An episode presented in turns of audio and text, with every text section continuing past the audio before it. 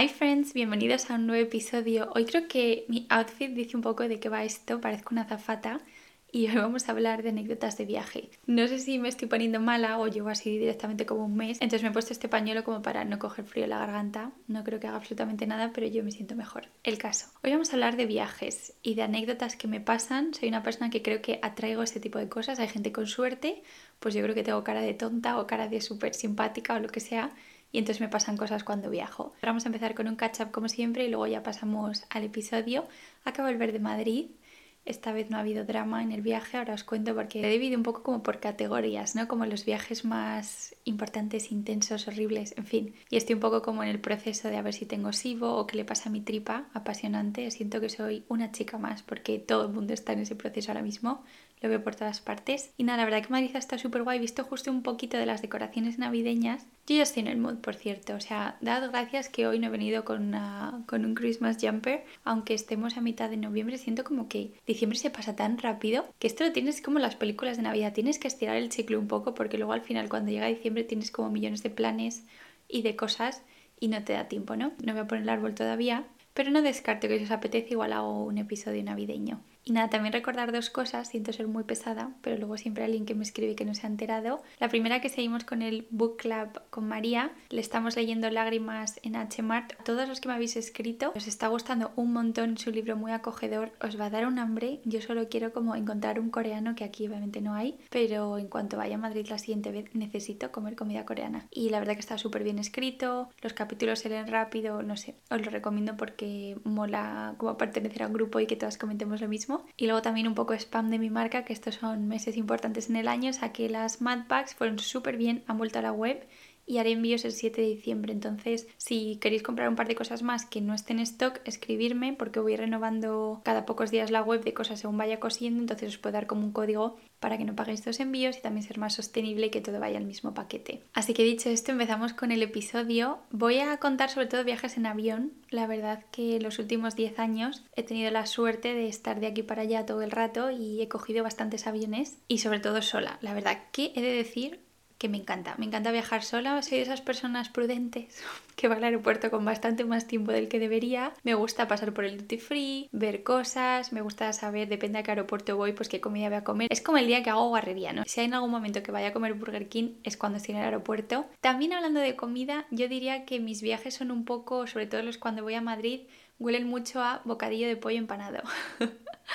Le suplico a mi madre cada vez. Me gusta incluso más que el de tortilla, yo creo. Yo es que el pollo empanado, de verdad, es una de esas comidas que son absolutamente perfectas. Súper simple, súper rico. entonces eso, pues es llevar en el bolso y que de repente pues te saques el bocadillo y te vuelves a convertir en un estudiante en las excursiones de colegio. Que todos llevamos el picnic, me acuerdo, y era como el momento de abrir la bolsa esa de plástico con el papel albal. No sé, me, me da como morriña. Y yo creo que eso de estar sola pues como que te hace poner un poco la oreja, ¿no? Como que estás más atenta, al final estás aburrida. Y pues eso hace que pasen dos cosas, que la gente te hable, aunque tú no lo quieras, y que escuches cosas que digas, uh, podéis seguir hablando, necesito enterarme de más. La última vez, por ejemplo, que volé, fue súper interesante, madre mía. Estaba yo ya aterrizando en Madrid y de repente, o sea, literal quedaban como 20 minutos y los de atrás están hablando, lo digo que creo que me acaba de despertar o lo que sea, porque esa es otra. Yo duermo en los aviones, que da gusto, sobre todo si tengo ventanilla. Es una cosa alucinante, o sea, es que hay veces que he volado y desde el despegue hasta el aterrizaje no me he enterado y de repente ha aparecido que abres los ojos y dices,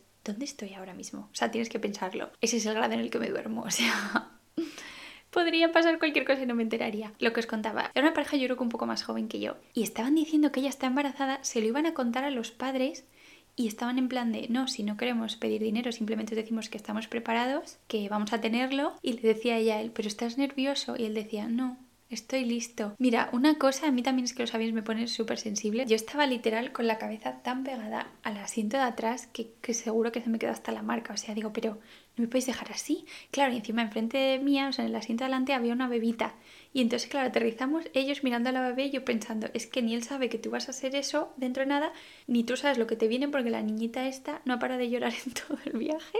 Y os juro que estaba en plan de, wow, qué fuerte, o sea, que me he enterado yo antes que sus padres y lo único que quería era darme la vuelta y decir, enhorabuena chicos. Además me encanta siempre cuando viajo a España desde cualquier lado, porque siempre hay españoles, estamos por todas partes, que nos une un poco la fibra esta, si habéis estado de Erasmus, habéis vivido en otro país, que es como, no sé, muchas cosas, pues yo que sé, la chica, por ejemplo, antes de saber yo que estaba embarazada, no para decir, Buah, me apetecen pelotazos, jamón, pan con tomate, me apetece que haya tortilla de patata, pero que la haya a todas horas. Y yo estaba en plan de, por favor, deja de hablar, que es que llevo haciendo la dieta hasta del SIBO todo el día, tengo más hambre que nada y no paras de decir cosas riquísimas. Luego, por ejemplo, también me pasa una cosa que es que estoy súper sensible cuando vuelo. Yo he llorado en vuelos de unas formas desconsoladas, no sé por qué. Es como que estando ahí arriba, no, no me no lo sé. O sea, he llorado un montón con libros, pero en plan de pañuelo, de mocos, he llorado con películas, con documentales. O sea, me pego un berrinche con el de Plastic Ocean, que es muy fuerte y, y es horrible para el planeta. Pero la verdad, tanto como llorar tanto, mm, no sé, o sea, la verdad que si alguien me viese saliendo del aeropuerto seguramente tuviese los ojos hinchados porque es que es lo que os digo, o sea, ahí arriba es como que tengo la lágrima súper fácil. Otra cosa que también me encanta de volar sola, que imagino que si habéis hecho viajes pues de mochileros o viajáis por el mundo en plan solo traveling, pues os pasa, pero es la gente que conoces, que no vuelves a ver en tu vida, pero tienes como conversaciones muy bonitas, muy intensas, muy reconfortantes y lo mejor de todo es que no vuelves a ver a esas personas y te quedas como con ese recuerdo súper guay, ¿no? Estaba pensando en mi primer viaje al extranjero, que es como más fuerte, y teníamos 12 años, iba con mi hermana y con mucha otra gente de mi cole y fuimos a pasar unas semanas en Irlanda con una familia. Y fue la primera vez que supe que era el overbooking eh, hubo overbooking en nuestro vuelo, que creo que es algo que no pasa tanto, aunque sigue pasando. Y me acuerdo que nos llevaron a un hotel, claro, con 12 años esto. Y además era 12 años, pero yo me acuerdo que nos sentimos súper mayores. Este fue el viaje en el que os conté que nos compramos nuestro primer tanga, que era horrible. Y ese viaje, la verdad, que también me recuerda mucho al Claire's. Había Claire's por todas partes, era cuando era la moda de llevar pulserones pendientes. Me da mucha nostalgia. Bueno, hubo overbooking y nos llevaron a un hotel. Entonces estábamos mi hermana y yo dándonos un baño, me acuerdo, porque nos bañamos. Yo creo que era como, uh, estamos en un hotel sin padres. Podíamos habernos ido a casa, de hecho, pero creo que nos dieron un vuelo como muy pronto por la mañana o lo que sea. Y eso fue como el primer viaje, yo creo que no salió como tendría que salir entre comillas, aunque luego pues es una anécdota más que contar. Y junto con ese yo creo que los dos, tres viajes que más me han marcado fue cuando fui a Estados Unidos, que fue como mi primer viaje largo. Fui a Portland, que está en Oregón, y también ahí fue para estar con una familia. Y fue como la primera vez, además me acuerdo que tuvimos que correr por el aeropuerto de Filadelfia porque perdíamos la escala. Pero fue como mi primer vuelo largo, además vuelo largo con amigas. Lo recuerdo también porque viendo fotos hace poco en Facebook iba con camisa. O sea, yo de ahora de 28 años ni de coña volaría con camisa. Entonces es como que digo, ay pobre, qué emocionada estaba. Y la verdad que los vuelos largos molan, a ver, a veces hace un poco largo, pero estás ahí como parado en el tiempo. Ahora entro en el de Australia, por cierto, que ese sí que es largo. Y luego obviamente el siguiente vuelo que me marcó para siempre fue el de Londres, me cambió la vida para siempre. La verdad que, que fue fuerte porque es como por primera vez dejas todo un poco, fuimos al abismo porque ya os dije que ni habíamos visto la casa ni nada. Y yo creo que en ese momento no se sintió como algo tan heavy, pero mirando atrás, literal ese momento es que te cambia la vida para siempre. Y luego obviamente también otro viaje que me marcó mucho porque era mi primer viaje sola, pero tan, tan, tan lejos, fue Australia. Cuando fui a ver a Andy, no sé si era 2016 o 2017, la verdad que yo creo que estaba un poco cagada porque tenía 21, pero a la vez era un poco inconsciente y me acuerdo que subí al avión y lo primero que fue pedirme un vino para dormir bien. Y también está súper emocionada porque era la primera vez que iba a ver a alguien a otro país, porque al final yo llevaba ahí creo que unos tres años viviendo en Londres, entonces siempre me venían a ver a mí pero yo ir a ver a otra amiga a otro país pues era increíble. Bueno, es que ese viaje también fue muy cómico porque al final pues eran sitios que no había estado yo antes. Eh, me acuerdo, por ejemplo, que llegando a Australia en la ida me puse a ver Me Before You, que es una película que no os recomiendo verla en el avión, me cogí una llorera, lo que os decía antes de, ser sensible. Tenía los ojos, me tuve que ir al baño de lo hinchada que tenía la cara de tanto llorar. Hasta la zafata paró y me dijo, ¿estás bien? ¿Necesitas algo tal? Y yo, no, es solo la película. es que fue de verdad horrible. También me acuerdo que a la vuelta el tío de mi lado está tomando un copazo y había unas turbulencias horribles. Y yo, chupito, chupito, chupito, porque ya me veía toda empapada, o sea, horrible. Y luego también ese viaje me acuerdo que después de, no sé, 14 horas de vuelo lo que sea, no me acuerdo si fue a Qatar, a Dubai, no me acuerdo dónde hice escala la vuelta, pero entro ya al baño, literal, necesitaba ir al baño muchísimo porque al final los aviones me da como un poco de asco ir. No digo que el del aeropuerto sea mejor, pero un poco sí. Y de repente entro al baño, miro para abajo y solo había un agujero. Y obviamente ahora sé que es normal, pero la primera vez que lo ves es como un agujero y una duchita había. Y yo, pero ¿cómo se supone que tengo que hacer pis aquí? O sea, fue como un choque bastante grande cultural. Y no sé, la verdad que recuerdo ese viaje pues muy importante, muy especial y como muy milestone de tienes 21 años, te has pagado tu billete, puedes ir a donde quieras, ¿sabes? Y encima viajar sola pues fue muy muy guay, me hizo sentirme muy independiente y muy mayor, la verdad. Luego, cosas graciosas que me pasan. Ahora mismo solo os voy a decir dos, pero soy la típica que es lo que os digo, antes de salir del aeropuerto ya le estoy mandando nota de voz a mi hermana porque es que me pasan cosas mmm, surrealistas. Por ejemplo, esto creo que os lo he contado alguna vez, pero sabéis que a nosotras nos encanta volver a contar anécdotas. Esta era a las 8 de la mañana, o sea, me hubiese levantado a las 5 yo creo, un vuelo de estos de, imagino que iría a casa por Navidad o algo así, no lo sé. Y en mi aeropuerto, de aquí de Cornualles, jamás suele haber gente española. Cuando digo jamás, es que he visto a dos en lo que llevo en los últimos cuatro años y he volado mucho. Pues yo ya en seguridad ya veo a uno, es de lo típico que piensas, ah, porque esa es otra. Yo soy la típica que lleva todo ya listo para mm, pim pam pum pasar este momento lo más rápido posible y no molestar al de detrás. Entonces yo estaba viendo que alguien estaba así siendo un poco pardillo. No estoy insultando a nadie, por cierto, pero obviamente era este personaje que luego, de todo el avión, de todas las filas, de todos los asientos, éramos yo, el pasillo y él. No sé cómo.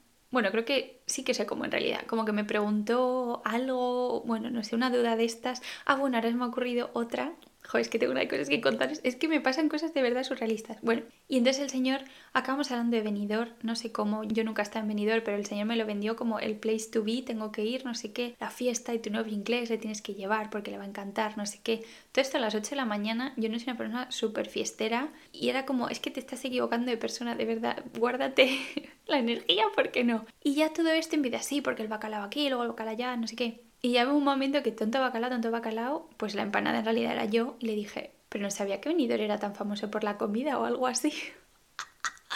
si veis la cara que me puso en plan, pero esta chica, ¿qué pasa? Que se ha criado en cautividad. O sea, su cara fue un auténtico poema. Me dijo, comida no, la fiesta, la ruta del bacalao. Pero con un desprecio en plan de, dónde ha salido. Y yo, claro, claro, no sé qué tal. Y yo creo que a este señor fue el típico que a veces los padres dicen, madre mía, las nuevas generaciones, no sé qué. Pues yo fui uno de esos ejemplos. Fue absolutamente patético. Y luego otra, esta es un poco más como entrañable en realidad. Eh, cuando fui a Tenerife tele y yo nos sentamos separadas, entonces yo a mi lado tenía una pareja. Y todos te hacían como comentarios súper raros en plan, pero ¿y esto para qué es? Tocaban como lo de arriba, no sé qué. Y yo pensando, ojo, parece que no han estado en un avión en su vida, no sé. Todavía no sé si era una broma que me estaban haciendo a mí o es que había una cámara oculta. O sea, yo, yo no daba crédito. Y de repente no sé qué hice los azafatos de poner el modo avión tal y me empiezan a preguntar como, pero este modo avión tiene que estar todo el vuelo, no, tal. Y yo, pero nunca habéis volado, en plan, os juro es que he pensado que había una cámara, digo, nunca habéis volado, y dice, no, no, no sé qué. Entonces yo pues explicándoles, no, pues el modo avión es esto, no puedes usar internet. Digo, igual, yo no sé, pues hay gente que le da mucho miedo volar y tengo amigas que sí, entonces yo pues intentando hacerles como sentir más cómodos, eran de mi edad, o sea, no sé, no me entraba mucho la cabeza que no hubiesen volado, que sé que obviamente es algo que yo lo hago porque vivo en otro país, hay mucha gente que no lo habrá pasado, pero no sé, bueno, el caso. Explicando, os digo, bueno, igual os da como un poco de sensación en la tripa o queréis comer un chicle para que pues los oídos no se os taponen, tal. Y entonces a esto me miran los de adelante y yo les hago así como pobres, ¿no? En plan que nunca han volado, igual están nerviosos. Pues obviamente cuando el avión aterrizó, eh, los de eran sus padres. Entonces debí de quedar, porque claro, escucharon toda mi explicación, todo. Ellos habían volado una vez más, claro, se lo tuve que preguntar. Pero sí, sí, estaban súper serios, que nunca habían volado. Entonces los pobres me hacían unas preguntas como tan graciosas que digo, y es pues una de estas cosas que es lo que os digo, debo tener o cara de simpática, o cara de pardilla, o que soy como un imán para que la gente me hable, porque este tipo de conversaciones es como algo a menudo. Otra anécdota, por ejemplo, la última vez, una vez más llorando sin parar, pero de pañuelo, Ugly Crying, que podéis ver en un blog de YouTube lo hinchada que tenía la cara. Las de mi lado, dos mujeres que podían ser perfectamente mi madre y mi tía de edad, que se iban a venidor, me empiezan a hablar, pero así, tal cual, en plan, es que hay poco espacio, pues ahí estaban bien intensas, esto también era pronto por la mañana, y estaba otro rato sonándome los mocos, le dije, oye, perdona que esté así, pero es que acabo de leer un libro súper triste, ya por apuro, porque digo, van a pensar que tengo un berrinche, pero bueno, ellas seguían hablando, eso no les paraba. Pues ya me hago la dormida, en plan, dejadme en paz, quiero procesar mi libro, quedarme dormida y si puedo soñar con algo que haya pasado en el libro, me encanta hacer esto cuando voy al cine, en plan, la noche del cine es como que intento imaginarme la película o otras cosas que pasan en la película que he visto, y la tía no va y me despierta para preguntarme si podía comprar alcohol en el avión o si era mejor el duty free o si en España sería más barato y lo mismo con cigarros y yo, pero me estás vacilando, que estoy dormida porque me tienes que despertar, o sea, os juro, es que es un imán, un imán, que a veces te hace pasar momentos muy divertidos y otros como, pues no sé. Bueno, y por último, viajes horribles. Esto me recuerda también que una de las primeras veces que volé a Londres, que ahí sí que lo pasé bastante mal, fue en el control de seguridad. Estuve literal 30 minutos y que no se creían que era yo. Y yo pensando, si es que seguro que podéis usar vuestro tiempo realmente descubriendo a gente que, que, lo está haciendo mal, pero es que yo soy una pobre chica de 18 años que me acabo de mudar. Yo pensaba que hablaba muy bien inglés, siempre os digo esto, pero Silvia y yo cuando nos cogimos el primer autobús el día que llegamos a Londres creo que fue como un eye-opening de decir, mira, ni tienes tan buen nivel de inglés, ni va a ser tan fácil esto, guapa. Y eso que siempre hemos sacado muy buenas notas en inglés, pues en aeropuerto igual estás súper nervioso al final que te paren, no sé, si había como cuatro policías preguntándose unos a otros si era yo y yo estaba flipando en plan, bueno, estaba cagada también con una mala leche porque era como me hicieron pasar un más rato que no había necesidad de pasarlo, pero bueno, luego también he tenido momentos bastante graciosos, pues eso, con policías me han regañado alguna vez por saltarme colas sin querer, han estado de coña. Es que claro, Londres yo creo que me curtió, porque lo que os digo fue como empezar a coger vuelos muy regulares sola, bastante pequeña porque al final 18 pues no es tan mayor y, y, eso algunos fueron así un poco tal. Pero bueno, tengo dos en concreto que lo que os digo, he tenido mucha suerte porque realmente dos días gafados de viaje en 10 años no es nada. Y al final si no viajas no te pasan estas cosas. En concreto el uno que recuerdo muy mal fue que tardé 26 horas en llegar a Cornualles. Yo tenía que hacer un Madrid-Birmingham con Norwegian me acuerdo y luego era Birmingham y Newquay el aeropuerto de aquí, que nunca había viajado, de hecho empecé a viajar a partir de COVID. Tendría a lo mejor como 20, 23, no me acuerdo. Yo había estado en España, entonces nada, cogí un vuelo súper pronto porque al día siguiente nos íbamos al festival al Boardmasters, que es un festival de aquí, súper guay. Por aquel entonces esto era pre cuando había datos en Europa, o sea, era cuando salías a otro país tenías que poner el modo avión y todo eso. Y yo iba obviamente sin datos, que no pasa nada. Tenía un móvil en España creo por entonces, pero creo que la tarjeta me la había dejado ya en casa porque era como, ¿para qué?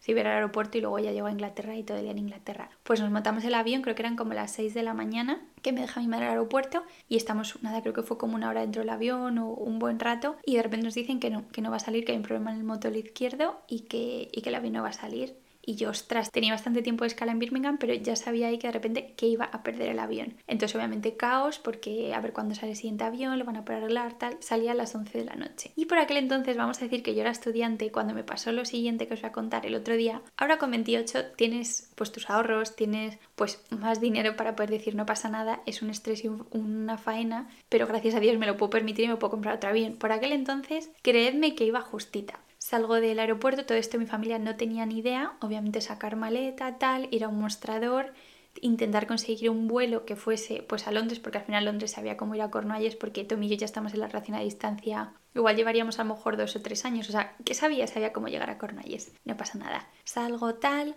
compro el vuelo, eh, facturo maleta otra vez, pasta, que eso fue lo que, lo que más me dolió, porque al final yo creo que cuando eres joven te duele más el dinero y menos el tiempo. Igual, pues, no sé, cinco años más tarde te duele más el tiempo y la pérdida de tiempo que lo que te cuesta el vuelo, porque al final yo creo que entiendes un poco dentro de lo que cabe, ¿no? que al final es un vuelo Madrid-Inglaterra, no es un Madrid-Tailandia. Yo muy estresada, yo llorando, pero claro, era como, como si no existiese porque nadie sabía que estaba pasando eso. Paso al aeropuerto y mi vuelo está retrasado. Y era como, Dios mío, esto no para de mejorar. Entonces al final consiguiendo hablar con una señora que resulta que era de mi barrio y cliente del trabajo de mi madre, que por entonces trabajaba todavía, cosas de la vida que es como mucha casualidad, acabo llegando a Londres después de las 6 de la mañana que mi madre me había dejado. Claro, yo no había salido del aeropuerto desde las 6 de la mañana hasta las 8 de la tarde. Un día larguísimo. Llego ya a Londres pues tipo 8 y media y tal. ¿Y qué pasa? Que huelga de metro.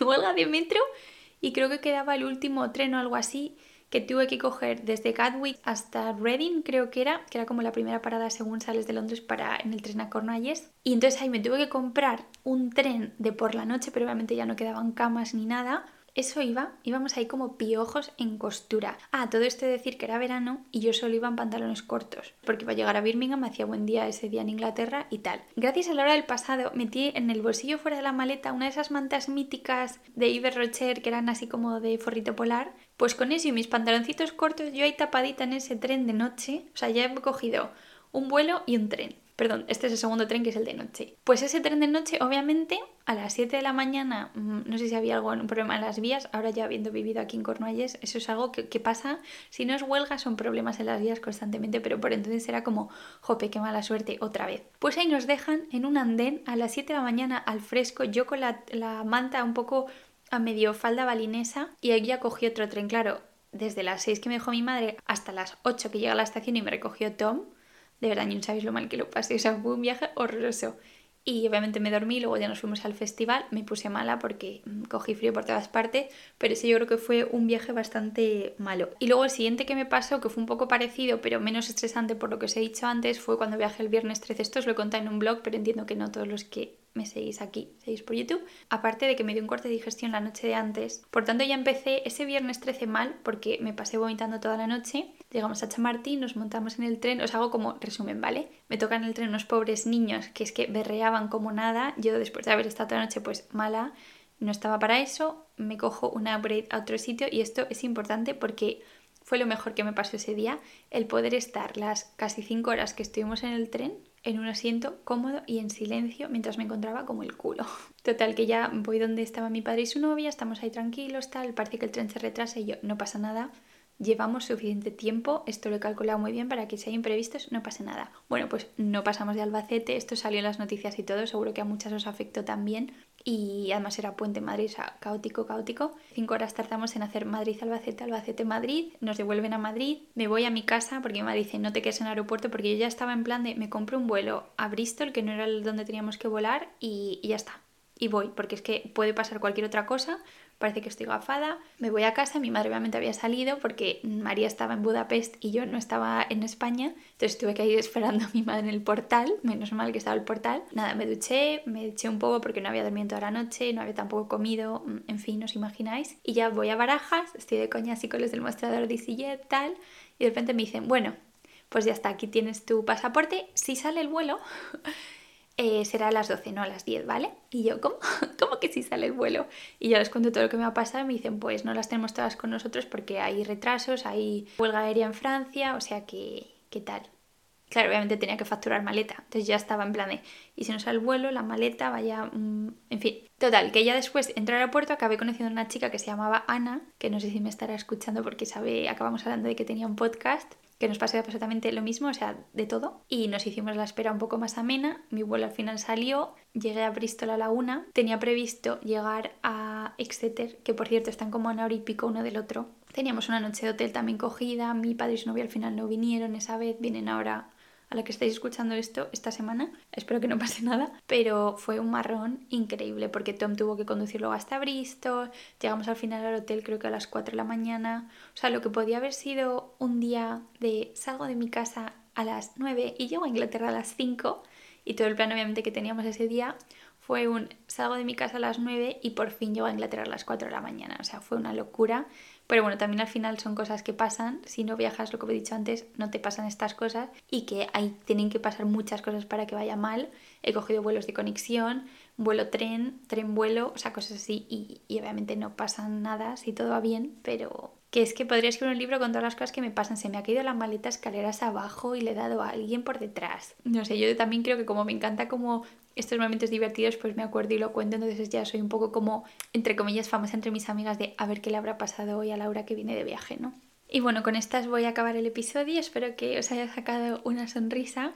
La verdad que para todas mis amigas que puedan hacer vuelos conmigo pronto, seguro que se están frotando las manos a ver qué nos pasa. Pero bueno, esto también me da muchas ganas de viajar, tengo muchas ganas de ir a Japón y a Nueva York. Espero que sean como los siguientes viajes grandes y que pase pronto. Soñar es gratis. Y nada, espero que os haya gustado el episodio. Nos escuchamos el martes que viene a las 8 de la mañana hora española en Spotify y a las 7 hora española también en YouTube. Nos vemos. Y que los miércoles hay consultorio en with barra baja loom en Instagram para siguientes temas o preguntas sobre uno o lo que sea. Un beso enorme y hasta la semana que viene.